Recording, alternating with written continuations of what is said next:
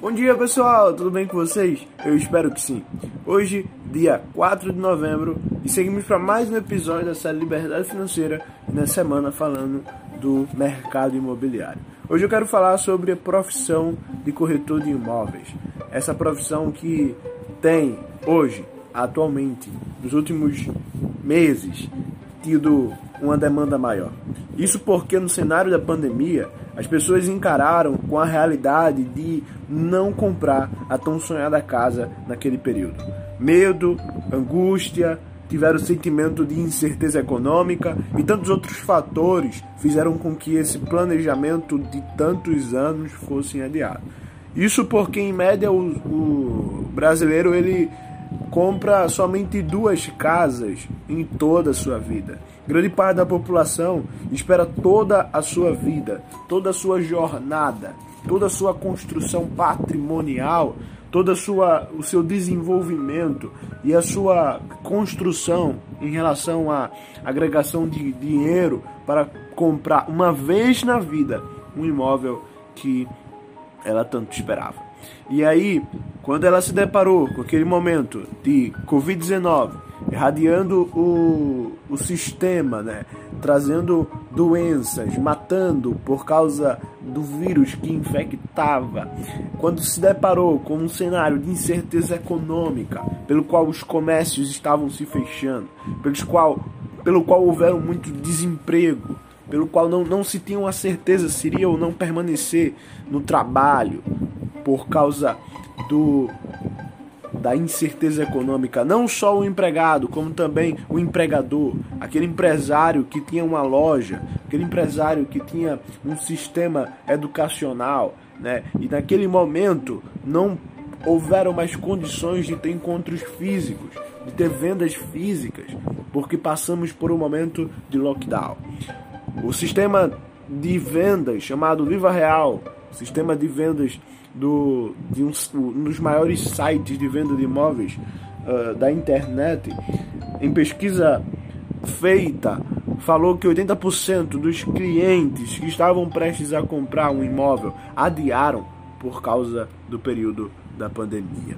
Isso demonstrou e, e se efetuou né, no mercado imobiliário. O mercado imobiliário passou por uma pequena crise naquele período houve uma escassez, uma demanda menor e uma oferta contínua.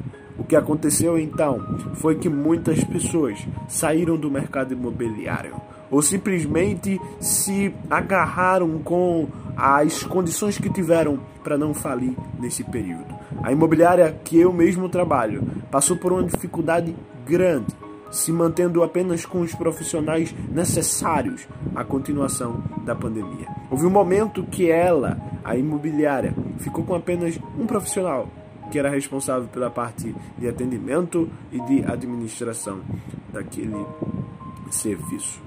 O que importa é que o momento de caos passou. E quando passou, as pessoas tiveram uma nova perspectiva acerca de lar, acerca de casa, acerca de moradia. A pandemia e principalmente o lockdown provocou com que as pessoas tivessem um momento maior em sua casa e reparassem fatores que elas nunca antes tiveram reparado. Daí, as pessoas queriam mais que nunca reorganizar sua casa, comprar outra, alugar. Houveram muitas oportunidades de emprego longe, fora da sua região em que morava, por causa do sistema de, é, de é, emprego dentro de casa. E aí, as pessoas queriam alugar outro imóvel, comprar mais imóvel, se adequar, as construtoras construindo imóveis que se adequassem à realidade pós-pandemia e houve uma demanda maior pela profissão de corretor de imóveis. A profissão de corretor de imóveis é a profissão que ultimamente tem sido é, tem sido muito procurada. Isso porque ela é pouco democrática. Ela é, na verdade, democrática não. Ela é pouco burocrática, no caso. Ela não te exige muita coisa. Você não precisa de um ensino superior, você não precisa ser um expert, você não precisa é, de nada além de vontade de fazer um curso de corretor, de se formar, ter um CRES, um número que te vai, vai garantir que você é um corretor e trabalhar como fundamental. Você só precisa ter disponibilidade, desejo.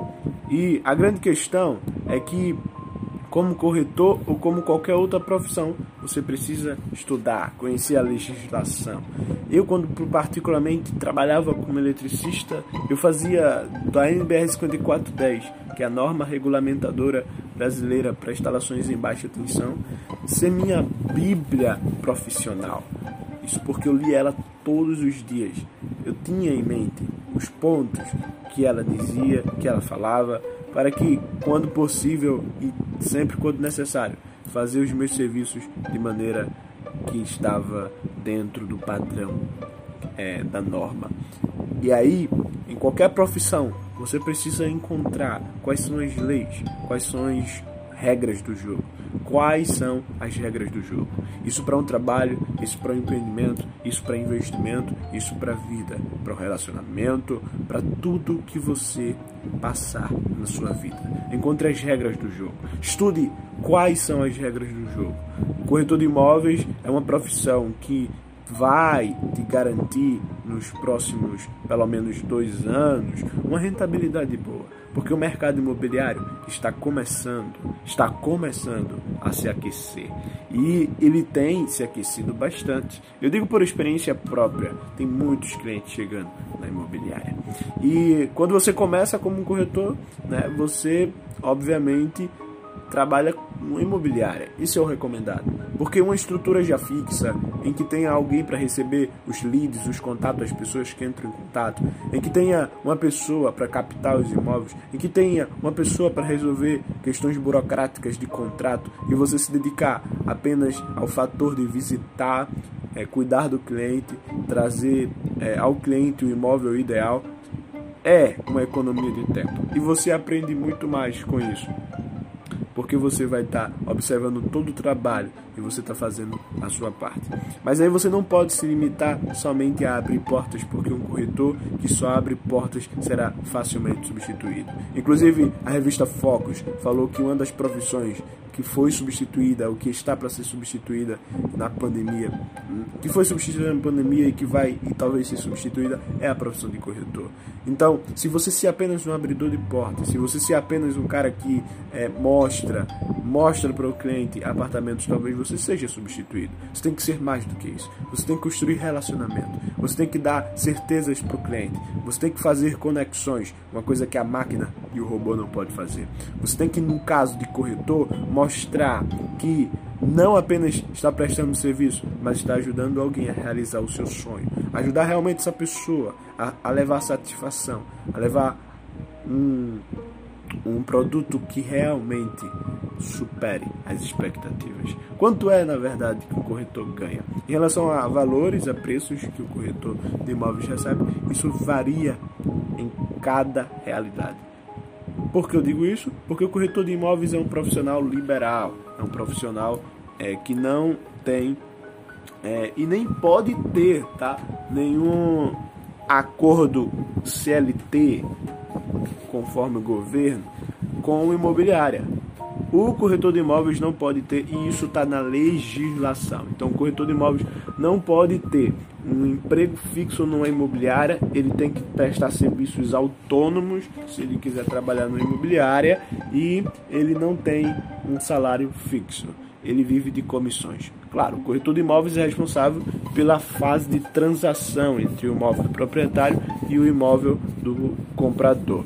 A grande questão é que geralmente o corretor recebe 10% de comissão em relação é, às vendas e 20% em relação ao primeiro aluguel. Geralmente o corretor mesmo recebe a primeira parcela do aluguel e as outras ele, ele fica para o cliente que está alugando. E quando ele recebe para administrar, ele recebe também uma porcentagem daquela administração. Mas levando em consideração que você venda um imóvel de 100 mil por mês, um imóvel por mês de 100 mil reais, você ganha 10 mil por mês causa dos 10% de comissão, ou em alguns casos 5% de comissão, em algumas regiões 5 mil por mês, e já é uma coisa muito boa. Mas isso vai depender muito, até porque é, quando você entra em uma imobiliária você não vai receber os 10%. e sim uma parte do que a imobiliária paga para você. Mas isso aí é coisas que vai variar a depender de corretor para corretor. Esse foi o podcast de hoje. Vejo vocês amanhã. Até a próxima. Tchau.